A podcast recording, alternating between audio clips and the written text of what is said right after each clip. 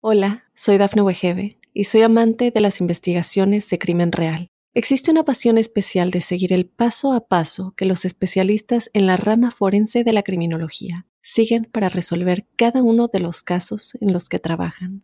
Si tú, como yo, eres una de las personas que encuentran fascinante escuchar este tipo de investigaciones, te invito a escuchar el podcast Trazos Criminales con la experta en perfilación criminal, Laura Quiñones Orquiza, en tu plataforma de audio favorita.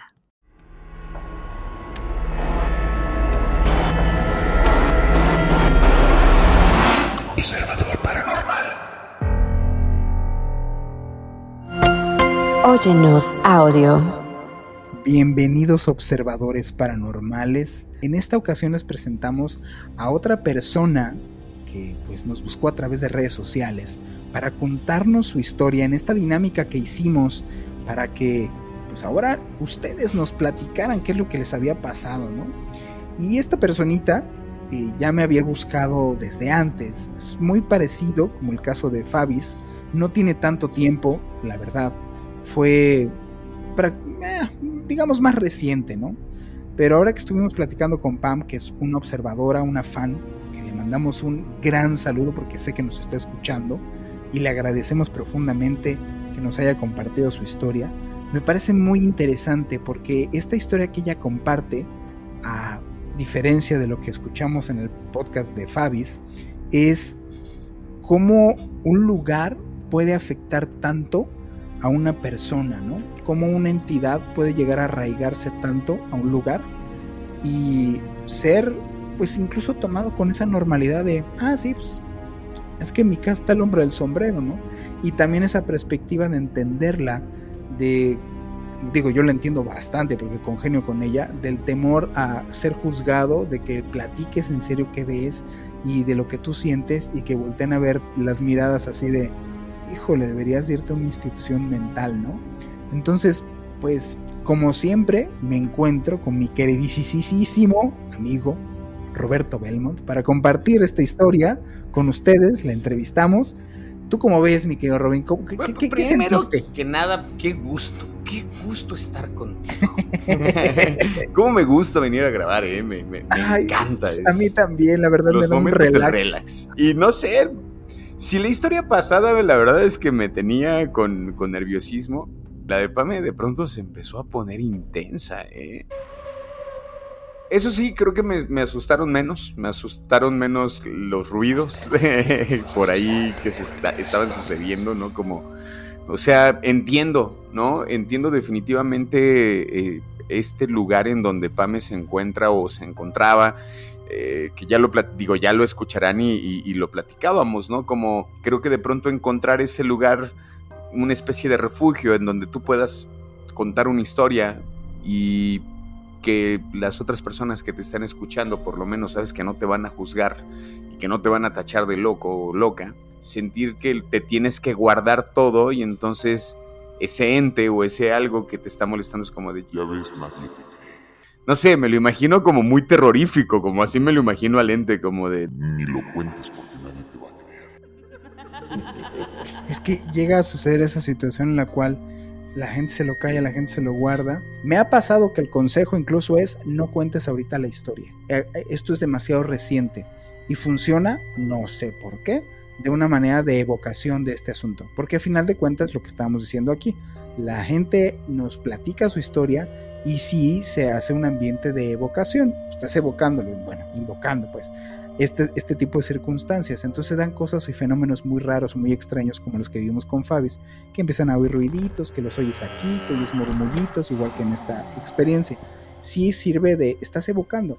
Justo por eso no es recomendable que luego, luego te pase la experiencia y lo vayas y lo platiques. ¿Por qué? Porque lo único que estás haciendo es una retroalimentación. Claro, por supuesto. O sea, sí lo conveniente es, te sucede una experiencia así y deja pasar no años, como luego llega a suceder, un mesecito, que es lo que sirve mucho que tu psique, que tu mente no esté vinculada totalmente a esta cosa. Sí, que, que un poco lo que yo creo que lo que pasó con Pame fue el hecho de que después lo pudiera contar porque se lo guardó durante mucho tiempo, ¿no? Inclusive, digo, por ahí se queda como entredicho que también los papás casi no hablan de, de- del tema, ¿no? O Es como un tema medio vetado. Exacto, Resulta ¿no? medio vetado, ¿no? Ya la escucharán, ¿te parece si nos vamos a la entrevista con, con Pame hasta Chile? Vámonos a escucharla y ustedes saquen sus conclusiones. Nos vemos para el cierre del programa. Hola, soy Dafne Wegebe y soy amante de las investigaciones de crimen real. Existe una pasión especial de seguir el paso a paso que los especialistas en la rama forense de la criminología siguen para resolver cada uno de los casos en los que trabajan. Si tú, como yo, eres una de las personas que encuentran fascinante escuchar este tipo de investigaciones, te invito a escuchar el podcast Trazos Criminales con la experta en perfilación criminal, Laura Quiñones Orquiza, en tu plataforma de audio favorita. Bueno, todo comienza desde muy chica. Siempre eh, tuve este don de poder sentir y percibir eh, situaciones de, de paranormales, por así decirlo. Ya la casa donde viven mis papás era de mi bisabuela. La cosa es que eh, desde muy chica vi al hombre del sombrero, que es el, el protagonista de esta historia, en la cual yo desde chica siempre le decía a mi mamá o mi papá, ¿sabes qué? Yo veo un hombre eh, con sombrero que me asusta. La cual ellos para bajarme el perfil, la ansiedad, entre tantas cosas, siempre me decían así como, no, pueden ser familiares, puede ser mm, algún ángel que viene a cuidarte, porque yo siempre percibía esta situación. También agregando al hecho de, de lo que vendría siendo a mi bisabuela, que ya estaba fallecida cuando yo ya tenía 5 o 6 años, ya estaba, llevaba muchos años muerta. Y siempre la veía pasar de la cocina a la pieza, de la pieza a la cocina, que yo creía que ella iba a buscar un té y se volvía. Cuando ya tenía como 15 años más o menos, empezaron a los tactos, a sentir rajuñones, a empezar a, a este hombre del sombrero, ya no era que yo lo mirara y desapareciera. Eh, se empezaba a sentir un poco más cerca. Ya no al momento de mirarlo, ya no era que desaparecía de forma instantánea, sino que ya se quedaba un poquito más. El hombre del sombrero no tenía cara, no tenía que yo le viera la ropa ni nada, pero se alcanzaba a ver la silueta. Eh, el living de la casa de mi mamá estaba muy al fondo de la casa. Y siempre yo lo veía sentado, como que se sacaba el sombrero y me quedaba mirando y se fumaba.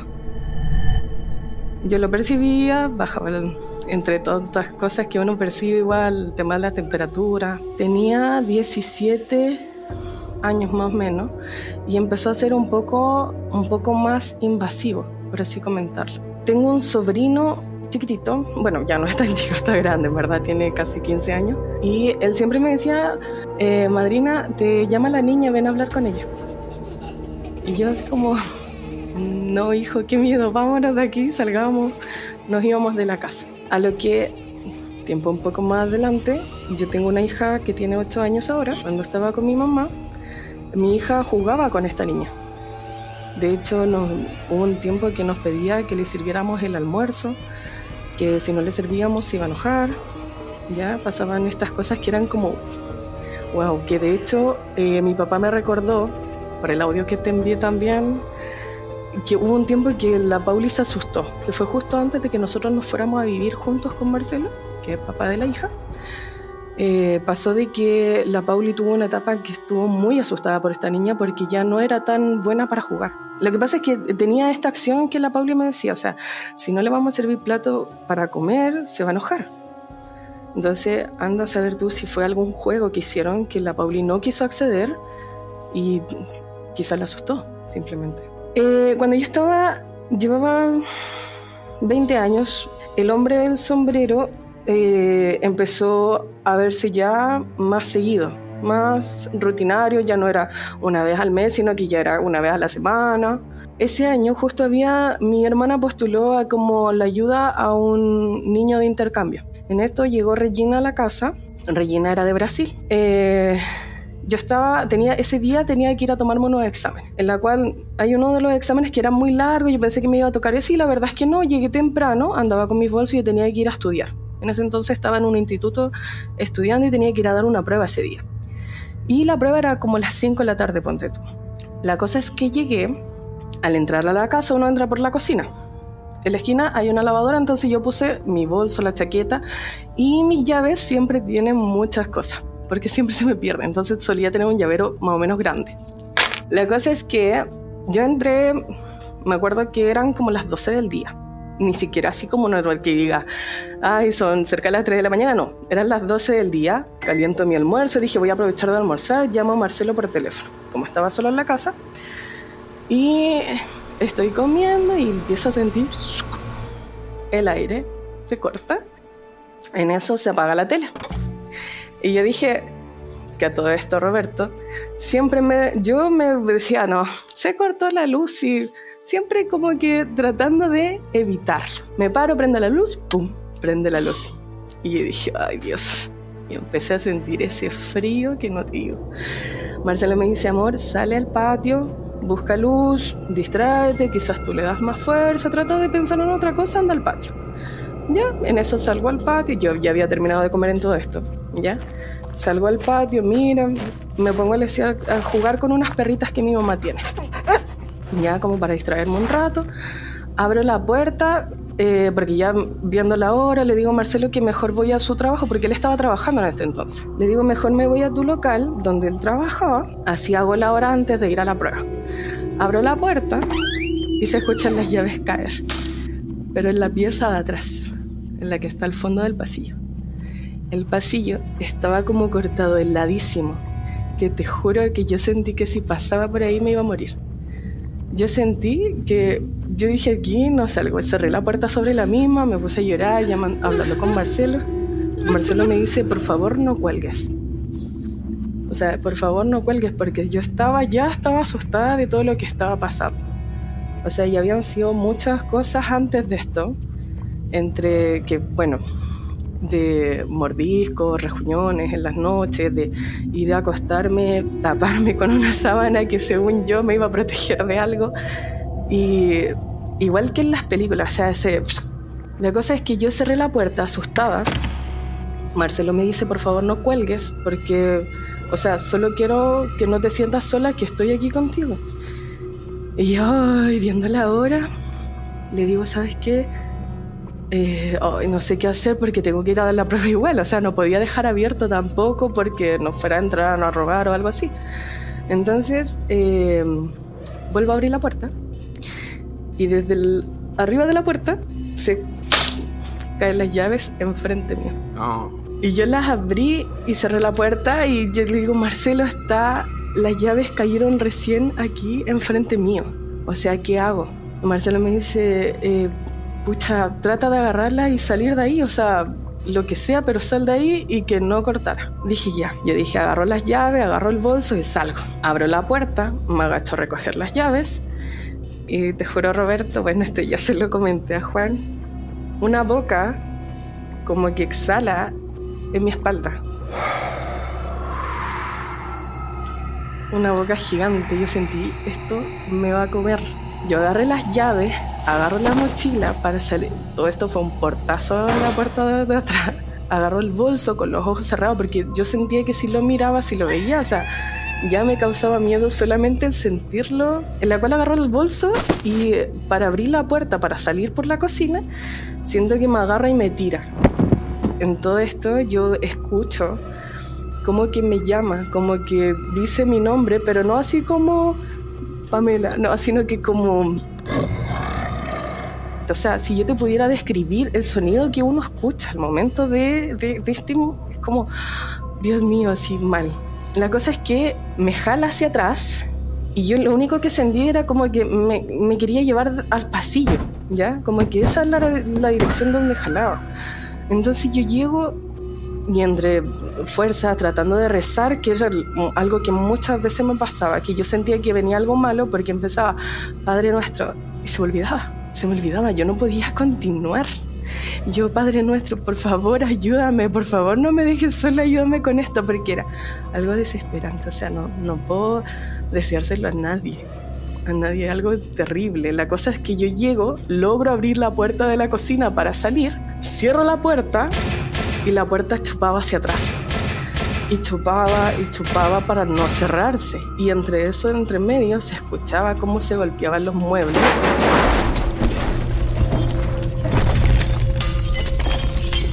se escuchaba cómo se quebraba la losa, cómo se caían los cubiertos, o sea, yo en eso cierro la puerta, al lado de la puerta de la casa de mis papás, de donde está la cocina, hay una pequeña ventana.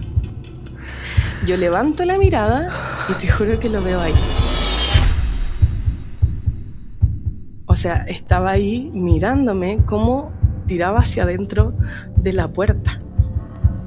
Yo cerré la puerta, entre llorando salí, cerré todo, me fui. Me fui al instituto, no recuerdo si di la prueba, la verdad, porque iba, o sea... Pame, solamente como para recapitular un poco.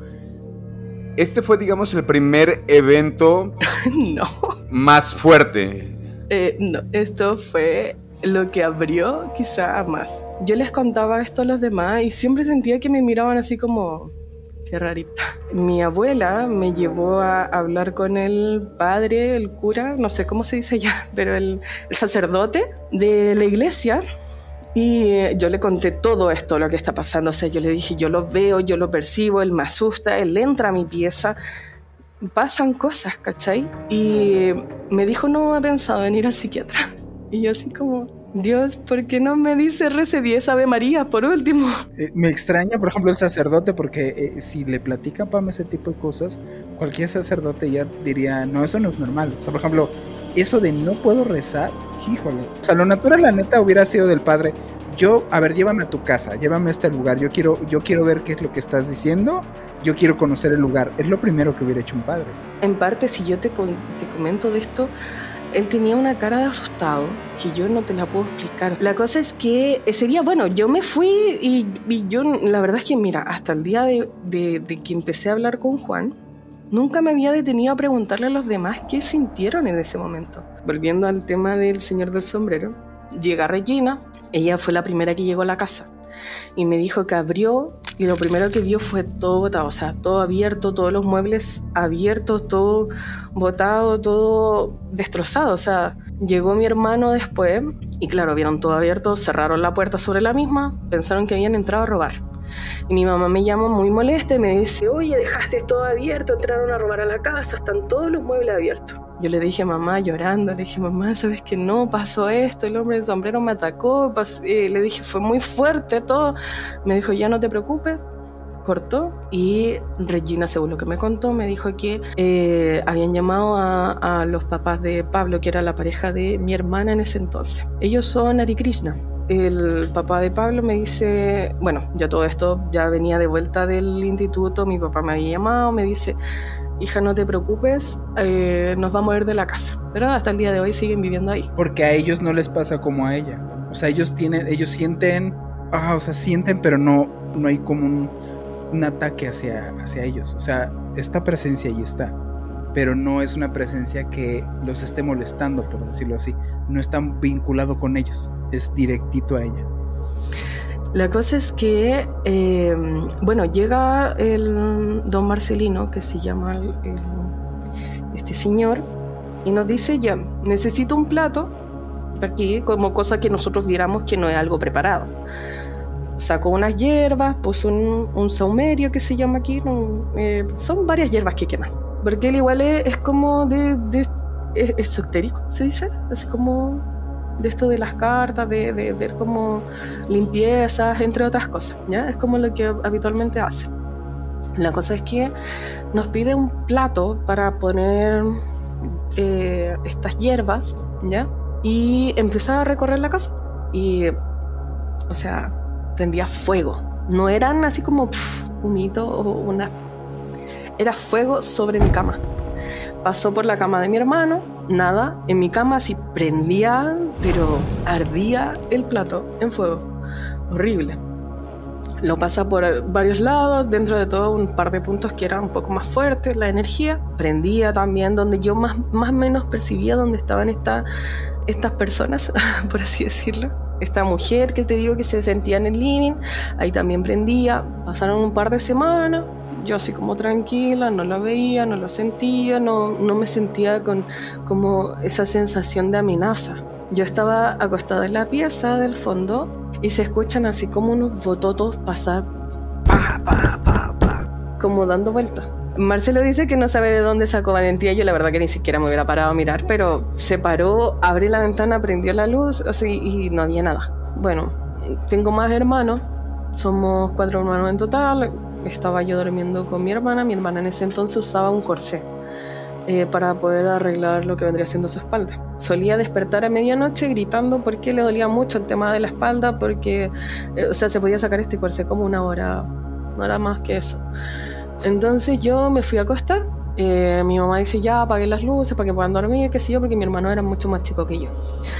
Entonces apaga las luces, cierra la puerta y la puerta eh, de la pieza había que como que trancarla un poco.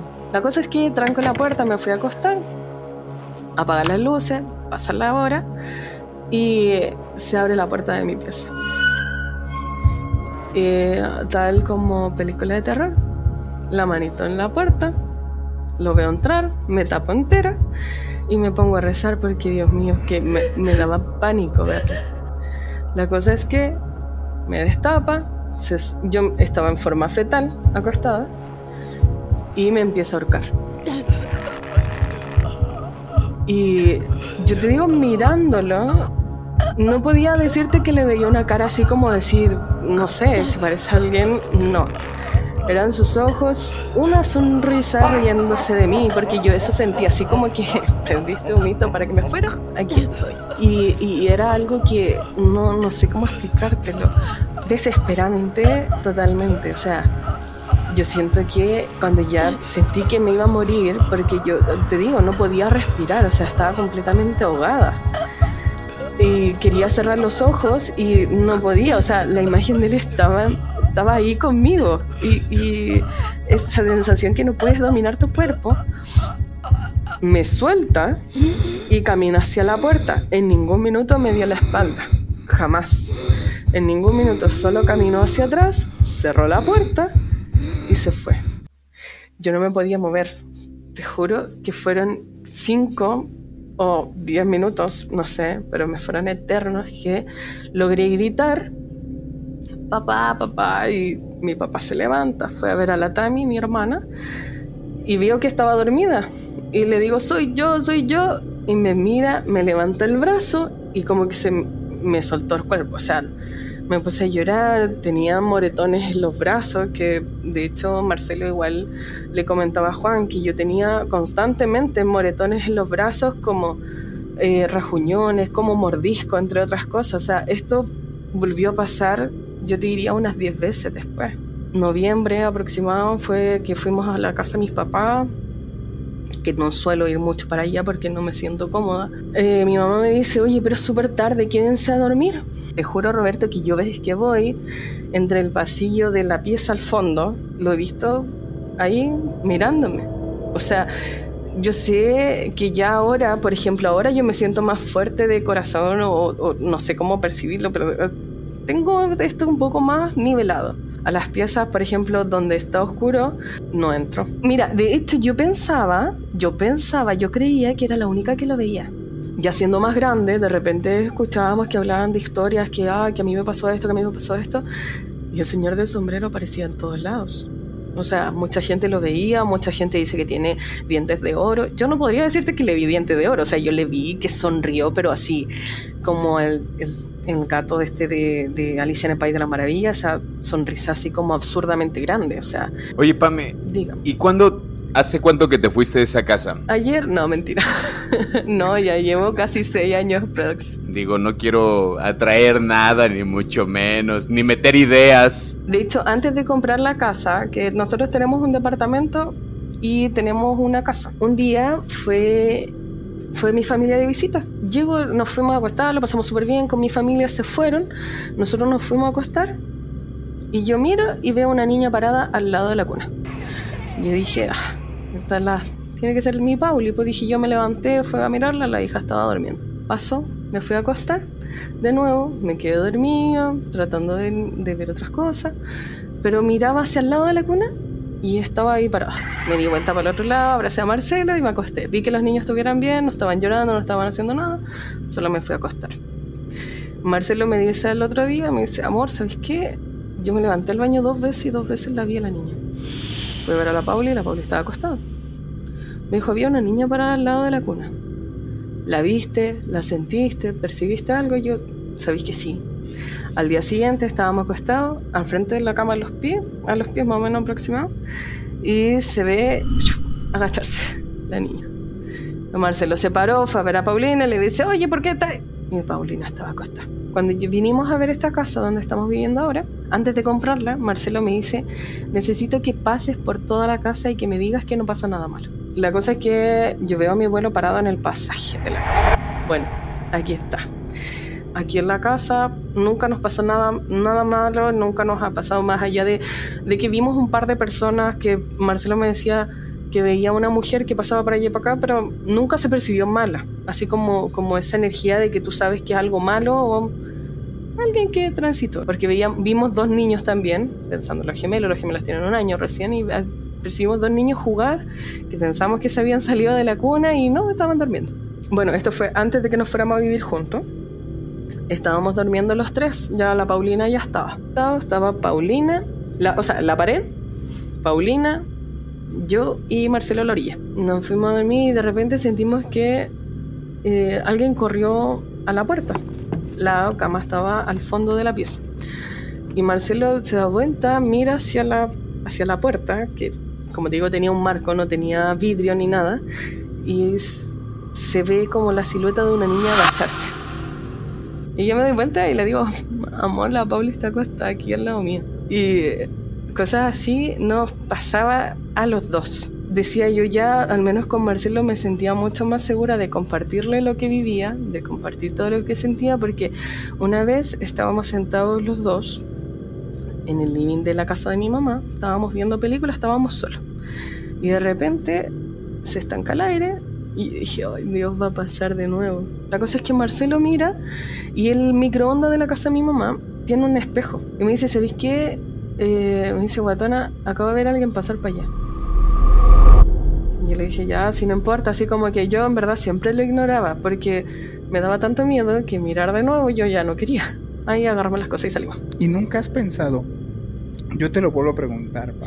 ¿Nunca han pensado ya te dije que hablarle, hablarle, hablarle a alguien para que les ayude a quitar eso?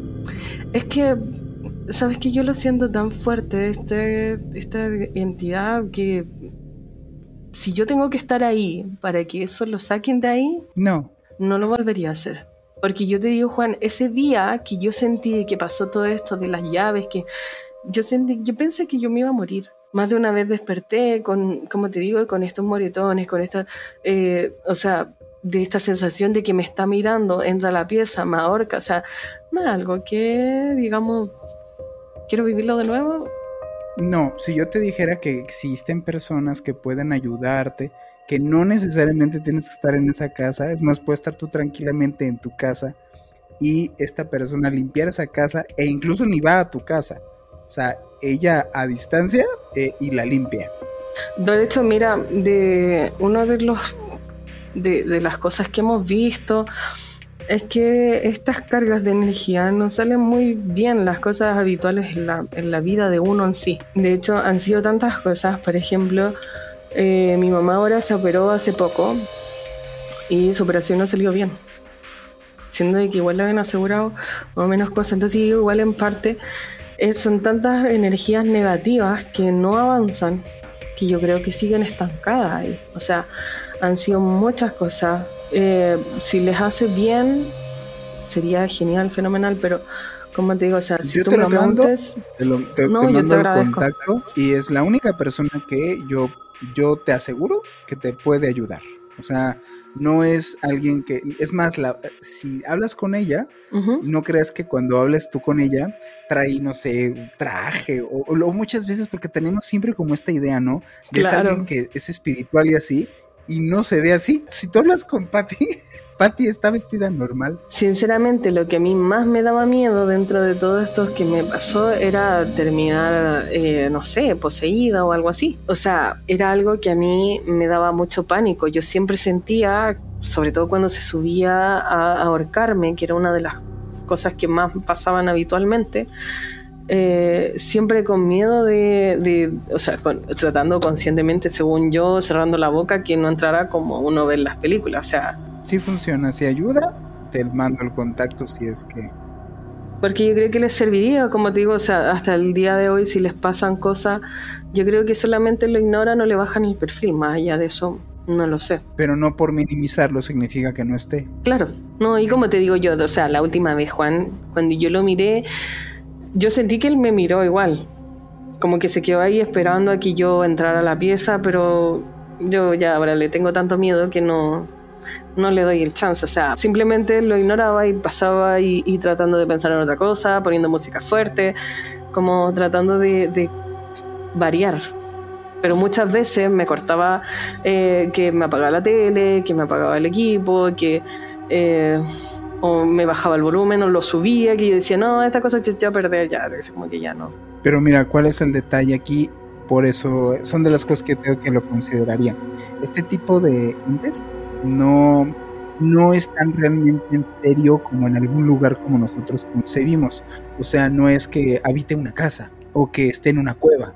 Eh, sí tienen un vínculo que forman en algunos lugares, ¿no? Por eso hay, hay, lugares como más susceptibles.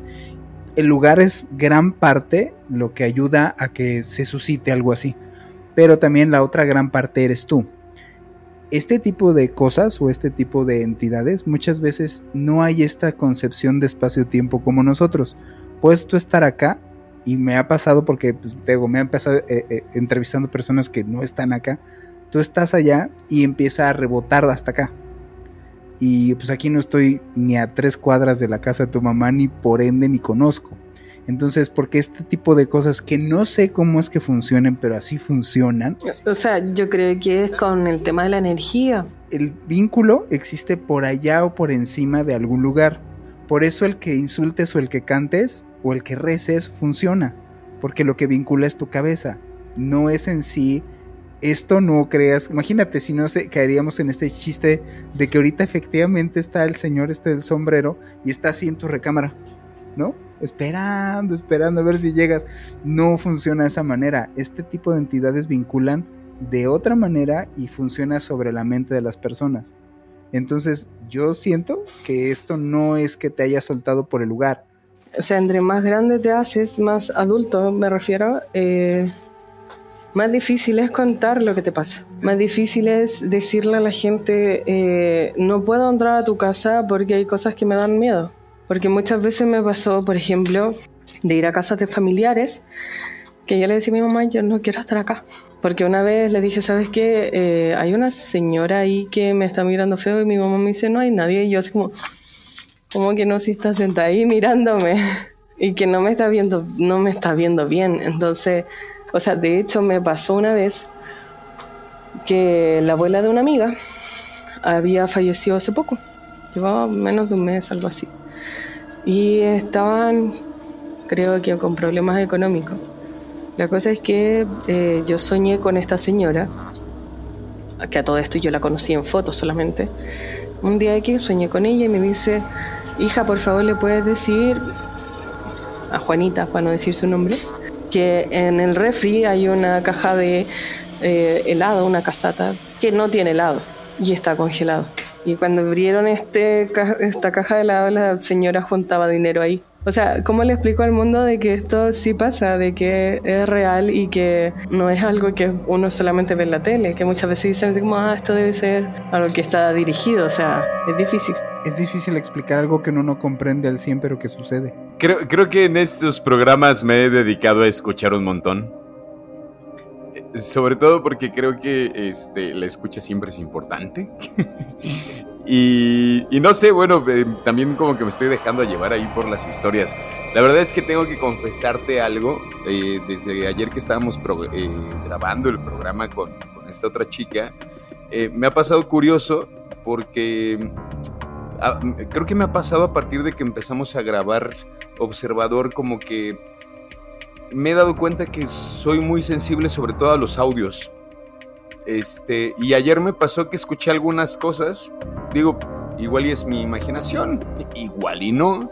El, el buen este Charlie que nos va a editar se encargará de decirnos qué se oye o no. Y sobre todo, hoy me pasó también. Por eso te preguntaba si, si, solamente pasaba como en casa de tus papás. O, escuché como algo, pero nada que asustarse, ¿no? O sea, como ruidos. Menos que ayer, curiosamente. Por ejemplo, lo que te digo, o sea, yo habitual, después de todo lo que viví con mi mamá, o sea, aquí en casa nosotros tenemos para limpiar. Pues no sé si hay algo más que agregar para asustarme. Pero yo sí te voy a decir, Roberto. Dime. 10 Ave María yo una Padre Nuestro para que duermas tranquilo. Perfecto, muchas gracias. Qué bueno que no fuiste como el padre. ah, que bueno, todo esto yo fui a un psiquiatra buscando otra cosa. Y yo le comenté de este suceso porque dije, o sea, después de que todos me vieron así como que le falta un tornillito, eh, fui a ver y le digo todo lo que sucedió, o sea, el tema de los muebles, de todo lo que pasó, y me dijo, eh, ¿no has pensado que tengo poderes para mover cosas? Como que quizá mi mismo miedo pudiera mover cosas. De hecho, ustedes hicieron un programa ahora hace poco de eso. Y yo dije así como, eh, no. Así como que llegué a casa, intenté mover algo. Nada. Nada. Entonces, o sea, no, no es que haya tenido al- algún poder en específico. Yo creo que todo lo que pasó, o sea, como te digo, de siempre que lo vi, la diferencia fue de que siempre lo vi lejos y ya siendo más adulta ya tenía más cuerpo, ya, era, ya no era reojo, sino que ahí estaba. Y cada vez más cerca. Fue wow, súper fuerte. Sí, está bueno. Sí me, sí me dio, me dio miedo. Tengo que confesar, Pame, que me sacaste muchos sustos el día de hoy. Lo que pasa es que yo comentaba de que veía de repente que solían pasar cosas y era como, mm, más nada. Entonces como que esa incomodidad de comentarlo era muy difícil, pero les agradezco el espacio de todas maneras. A ti, Pam, te, te agradecemos que nos, bueno, que te hayas tenido el valor para, para contarnos tu historia. Eh, yo previamente, digo aquí queda grabado, yo ya había platicado contigo y con tu marido. Sí es una historia bastante congruente que yo encuentro en ti. Tiene para mí bastantes síntomas que yo al día de hoy tendré otras consideraciones, pero eso ya está en, en su cancha. Yo ya no, digo, es solamente una recomendación porque este tipo de cosas viven a, a vinculado a uno o atachado a uno muchos años y, y- y sucede que muchas cosas que le empiezan a suceder a uno en la vida, que nada, a veces nada tiene que ver, resulta que son estas cosas que están como molestando, por decirlo así. Yo lo único que te recomendaría es, si puedes, si el laurel es, es como solamente lo que están haciendo todo el tiempo, es, eh, es como el que sacrifica vírgenes para que el Kilimanjaro no haga erupción. Entonces, se han ustedes pasado muchos años sacrificando personas, así como esta analogía de que la sacrifico para que no haga erupción, pero realmente no están eh, yendo a, que el volcán no haga erupción. Entonces yo pongo esto a disposición tuya porque es lo único que a mí me ha funcionado para que ya no haga erupción el volcán. Entonces es, es normal, este, te lo, te lo mando y este, y pues, después de esto me gustaría que en otro programa estés de invitada para que nos cuentes qué fue lo que sucedió. Sí, súper, súper. O sea, yo apenas me pongo en contacto con, con esta persona, después te cuento qué tal fue todo y cómo, cuáles fueron los cambios que sentimos a- tanto acá en la casa como, como en la casa de mis papás. Pues muchísimas gracias, Pam. Nosotros seguimos en el programa. Hola, soy Dafne Wegebe y soy amante de las investigaciones de crimen real. Existe una pasión especial de seguir el paso a paso que los especialistas en la rama forense de la criminología siguen para resolver cada uno de los casos en los que trabajan. Si tú, como yo, eres una de las personas que encuentran fascinante escuchar este tipo de investigaciones, te invito a escuchar el podcast Trazos Criminales con la experta en perfilación criminal, Laura Quiñones Orquiza, en tu plataforma de audio favorita. Estamos de vuelta, queridos observadores y observadoras. Pues, ¿qué tal? ¿Cómo viste lo que nos contó? Justamente lo que, lo que decías de Pam, ¿no? o sea, sí, ella misma lo comenta, dice, es que esto, y me lo dijo en la entrevista previa, yo esto no se lo había platicado más allá de mi familia. Esto tiene incluso muchos años que no le he hablado. Y de, después de escucharte a ti platicar tus anécdotas, me animé a platicar yo la mía. Yo se lo agradezco profundamente, Pam. Y, y sí, pobrecita, congenio con ella, es una situación que llega a ser tan incómoda que es difícil platicar porque la gente no te cree. Entonces, acabamos ahorita para que, para que veas cómo funciona esto del tiempo y el espacio.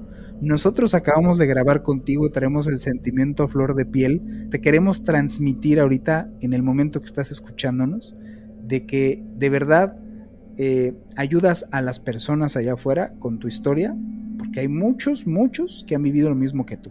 te mandamos un gran abrazo en donde quiera que estés ahorita escuchándonos en Observador Paranormal me pareció la verdad, ay, lo que te decía al inicio, me... No sé, me provocó otro tipo de cosas. No sé, eh, me, provocó como...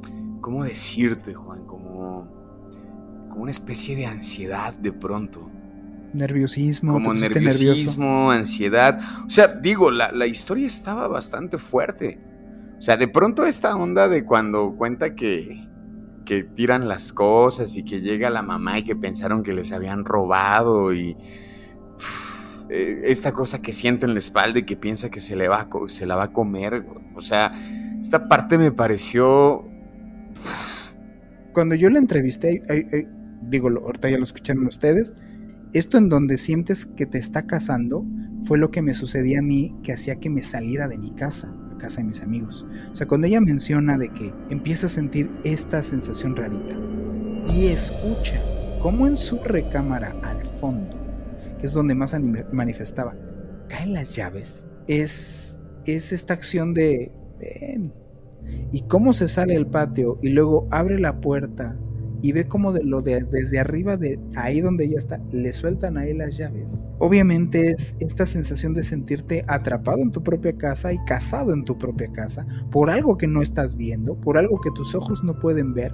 Ay, por eso ahí ya me vas a entender un poquito cuando las personas que se acercan y me dicen, "Ah, es que si no lo veo, pues no lo creo, no existe."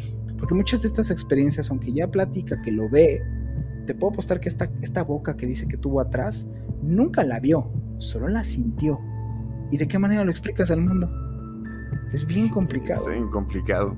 Oye, a mí lo que me pareció de pronto bien, bien interesante esta cuestión del hombre del sombrero, ¿no? Esta repetición de historias, digo, que luego podríamos eh, indagar y, pensar como de...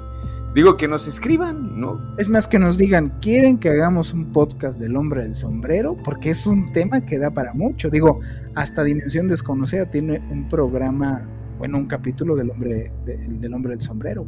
Cuando ya ibas apuntalando como para decirle la cuestión de lo de la ayuda, que de pronto se desconectó. ¿Qué tal? Y se desconectó raro, ¿no? Porque ni siquiera se había desconectada, nomás se seguía escuchando y se veía en negro ella. O sea, es difícil tratar de transmitir a las personas que nos escuchan, pero te queda un dejo de rareza así de, nah, aquí hay gato encerrado. Esto es muy raro de que todo se le presente para que justo cuando voy a hablarle de la ayuda sea así de, no, no, no, sí, la, ya, la, la, la. Y hasta siento, digo, le mandamos un gran abrazo. Ella misma ya estaba hasta eh, justo distraída, así de, sí, sí, sí, mándamelo, sí. Sí, o sea, logra ese cometido. Entonces, ojalá, ojalá, digo, ya para irnos, esta, espero ya volver a entrevistar a Pam, ya que me diga si es que, que acudió esta persona para que pudiera tener como una sesión de ayuda, en fin.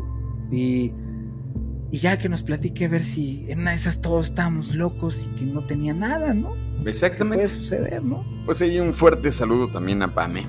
Qué chido que, que se atrevió, que nos compartió y pues nada, un saludo de nuevo a toda Latinoamérica. nos fuimos más al sur, ¿te diste cuenta? ¿No? Llegamos a Chile, ¿no? Hasta Santiago de Chile llegamos. Hoy tenemos mucha gente que nos escribe de Puerto Rico, mucha gente que nos escribe desde de Belice, desde Guatemala, desde de verdad lugares que yo diría, ¿en serio? ¿Sí? Y sobre todo, bueno, la molestia de escribirnos y mandarnos la historia y compartirla para un montón de gente. Todo su tiempo, igual a él y a su marido, porque igual un gran saludo y un abrazo a su marido que también, o sea, porque le dije, a ver, ok, cuéntame tu historia, pero pues, necesito a alguien que, respalde lo que estás diciendo. Entonces, no, su marido con toda la paciencia, o sea, sí es muy interesante, y, agradezco mucho que se tomaron el tiempo que platicaran con nosotros para, pues, para darnos su historia y para que el día de mañana le ayude a alguien que nos está escuchando allá afuera, ¿no? Así es. Pues hasta aquí este episodio de Observador Paranormal. Mi nombre es Roberto Belmont y yo soy Juan Manuel Torreblanca. Nos vemos en el siguiente podcast.